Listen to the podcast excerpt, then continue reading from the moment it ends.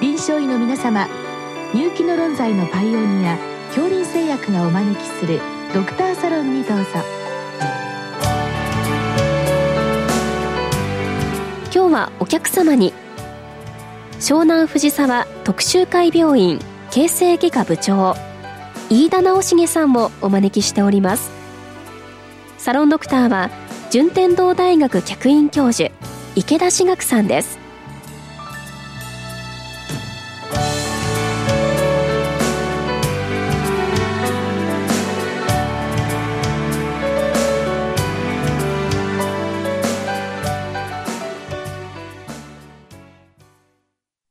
飯田先生、今日はですね、あの変形爪のまあ治療法ということであの来ているんですけども、まあ、はい、代表的なものが、まあ、貫入層なんですけれども、先生のところでは、はい、あのいわゆる、まあ、大きな爪の変形ですね、それも、はい、あの手術されてるって伺ってるんですけども、はい、まずあのよくあの皮膚科で、まあ、見ますのがですね走行口腕症って言ってこうぐるっとなんかこう盛り上がって鍵のようになった爪とかございますよね、はい。はい、ああいうのってなんかどうしていいかわからないんですけれども、うん、患者さんが強く希望された場合っていうのは手術する方法とかあるんでしょうか？あの走行草腕症で、まあ、爪があることですごい、まあ、不自由な方で、まあ、そういう方はもう走行をまあ、全部抜いて、走行を全摘出して、まあ、走行を生えなくするっていう手術をまあ、できる場合があるっていうような、そういう感じかなと思うんですよね。そういう患者さんをすごくあの集めてたくさんやってるわけじゃないんですけど、まあ見て話してて、下肢の血行障害がなくて、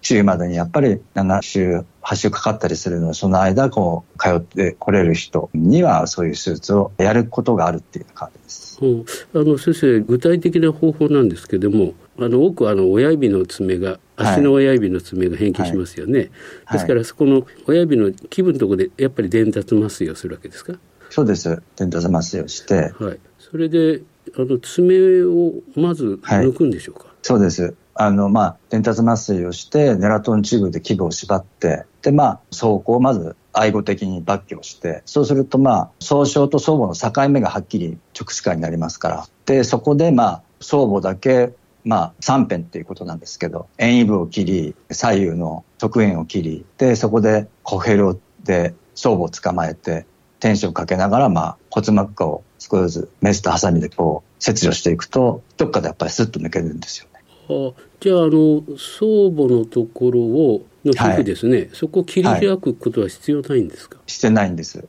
だからまたそれも、うん、側溝角を切ればもう丸見えになるんですけど、まあそこまで丸見えにしなくても3辺は切れるので、それでまたテンションかけながらメスとハサミでこう、きちんと剥離していくと、やっぱりスッと抜けてしまうので、あの、そういう形だから、あの、補助切開してないんで、皮膚は、まあ、切ってないんですよ。あの切らないんです。皮膚は切らないんですね。はい。じゃあ、まあ、よく皮膚を切っちゃって縫うとかって作業もないわけですよね。ないんですよ。それはないんですが、そうやって相母を抜いた時点でもう末節骨がもう丸見えになってるわけですよね。もう骨が丸見えになってるんですよ。もうその相母の乗っていた部分がないわけですから。で、今度そこに人工の神秘、えー、まあ、テルダーミスとかペルナックを乗せておくんですよ。おじゃあ、ちょっと皮膚を上げといて中にちょっとこう入れるっていう。そうですね。もう相母があったところに差し込んで、そしてまあそれがずれないように、まあ、ナイロンで、まあ、棒ゼロとかのナイロンでこう、またそれもだから3辺を糸でかけとくっていうことになるんですよね。なるほど。はい、で、大体2週間後にそのシリコンシートが浮いてくるので、それを抜いて、だんだんだんだんまあ周りからこう、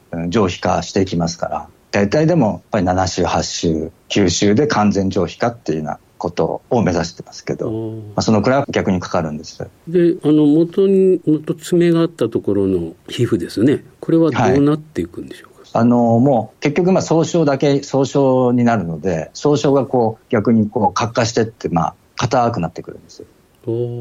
だからつるっとしている状態高層角、側層角、あとは硬くなった総称っていうだけになるっていうあなるほど。はい、じゃあ、まあ、薄く表面が角化してカバーされてるっていう、ね、そういうことです。はい。でも、まあ、爪はないと。爪は根絶されて、まあ、まあ、それがすごく不自由で、うん、それがなければどれだけで悪かなっていうような方であれば、まあ、それが有効なことがあるっていう。ああ、なるほど。ことです。ですね。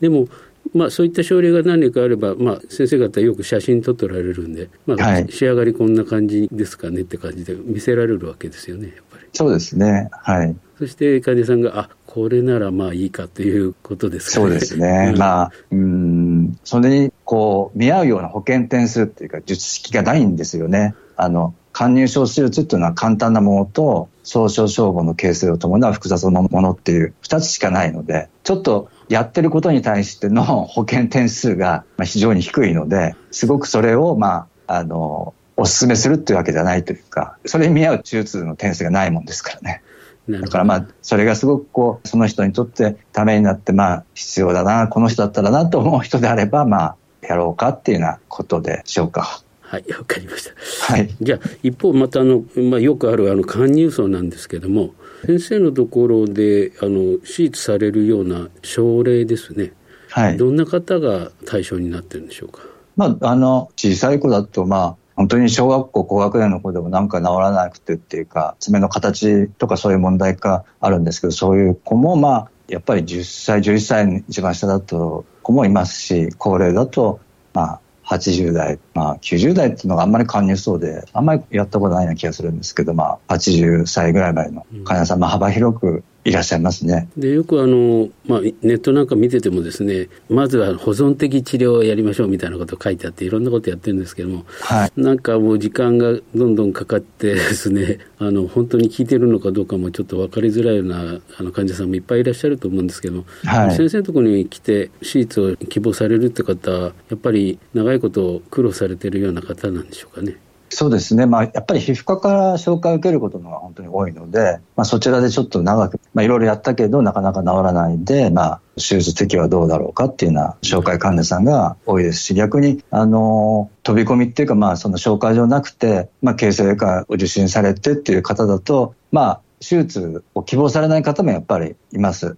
だから、まず保存的に見れないかっていう患者さんは、まあ、皮膚科の先生に先に見てもらって、まあ、それでうまくいかなかったら、手術にしましょうっていう順番にしています。で、まあ多分患者さんも値を上げて先生のところにまた来ると思うんですけども、はい、具体的方法はどういう方法を取られてるんでしょうか？えっと、肝入層の手術の場合は、まあ、自分はあの、ペンドル法っていうのはもう、自分はやらないんです。で、まあ、あの、勧入してる側の走行を、まあ、片側の場合はその加入して炎症のある側のまず走行を大体幅としては3ミリ、4ミリ切除して、で、今度は総称と相母があの直視下に見えますから、まあ、私の場合は補助切開を使わないで、その隙間から相母だけを、まあ、メスとハサミで切り取って抜いてしまうっていうような方法をとっています。ということは、あれですか、あの、爪の基部の、まあ、相母があるところの皮膚はそのまま切らないで、はい、この上に押し上げて、こう、見えるっていうことですか？そうです。隙間から、まあ、相母が見えますので、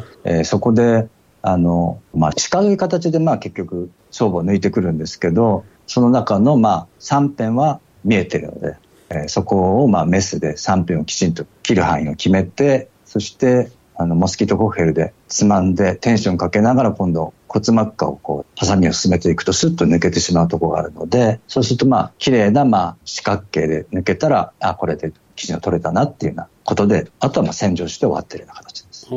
じゃあ、イメージとしては、こう、ちょっと、あの、トンネルの山形の入り口があって、そういうこと手前にネイルマトリックスの爪側の先端があって、で、右にまあ、石灰を入れるわけですよね、はい、そしてそこの下をこうメスだとかハサミでこう行きながら、はい、浮かして奥まで行くっていうことでしょう。そうです。そうです。それで奥間をちょっと切ってで、はい、あとはあれですか？コッペルですっと抜くだけであの簡単に浮いて取れてくるっていうことですか？そういうことです。だからあの、まあ、逆に高層角の後ろだとか本当の側層角の上皮をあんまり傷つけないことで、まあ、術後の粉瘤みたいのが発生もすごい少ないですし、まあ、できるだけ相母だけをまあ切り取ってるっていうようなイメージだと思うんですよね。だから、無駄にこう、うん、上皮のところを触ってないっていうか、そこの部分については。そうすることで、粉瘤の発生は防げる。そして、まあ、一組織も残さない、組織残さない。で、まあ、遠位部の肉毛についてはもう、あの、永皮できれいに、あの、全部リフレッシュしてあるので、まあ、そういう形なので、まあ、通常、患者層の手術15分っていう形なんですよ。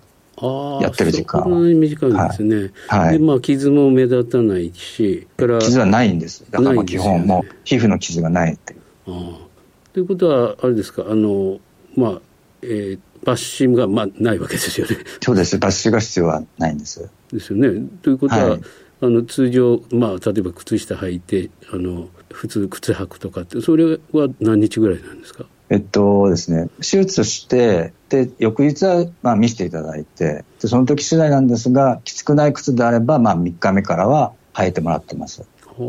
はい。で、シャワー浴もまあ3日目からは、まあ逆にしてもらうなっていうか、石鹸で洗ったような形にしてますし、特に軟膏も処方しないので、洗ってガーゼでまあ浸出液をきれいに吸ってくださいねっていうような指導だけして、で、手術して大体2週目か3週目に1回見せてもらうと、まあ通常は治ってる方が多いんですけど、まあ、その中のまあ5%ぐらいの方はちょっとまだ浸出液があったり、ちょっと長引いてる方もいないわけではないんですけど、そういう方はまあ、通常は不良肉毛なので、テルモベートをまた塗ってもらって収めるみたいな、うん、そんな形が多いです。でも長いこと悩んでたのが、なんか実後3日目にはもう歩いてるっていうのは、なんかすごい話だなと思ってお伺いしてたんですけど。はい、まあ、あの、ろうそくで本当に4、5年治ってないような、まあ、学生なんかも、まあ、あの、まあ、そういう若い人は結構障害ないので、傷の治りも特に妨げる要素がないですから、まあ、3週で方法治りますよって、まあ、お話してます。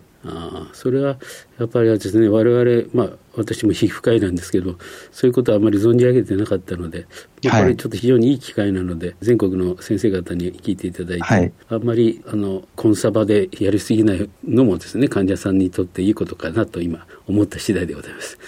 まあ、あの、高層角を切開する先生方が多いと思うんですけど、それもまあ、あの、きちんと直視化で装母を取り残さないでっていうか、必要な装備をきちんと取りたいっていうようなお考えなんでしょうから、まあ、僕は補助切開しないんですけど、補助切開をして取る術式が悪いわけでも全然なくて、まあ、それはあのちょっと抜歯もしなきゃいけないとか、うん、術後少し疼痛切らないよりは切った方があるかなっていう程度で、まあ、そういう方法も、まあ、成功法というか、あの一番オーソドックスな方法として十分奨励できるもんだろうと思うんです。はい、どうも先生ありがとうございました。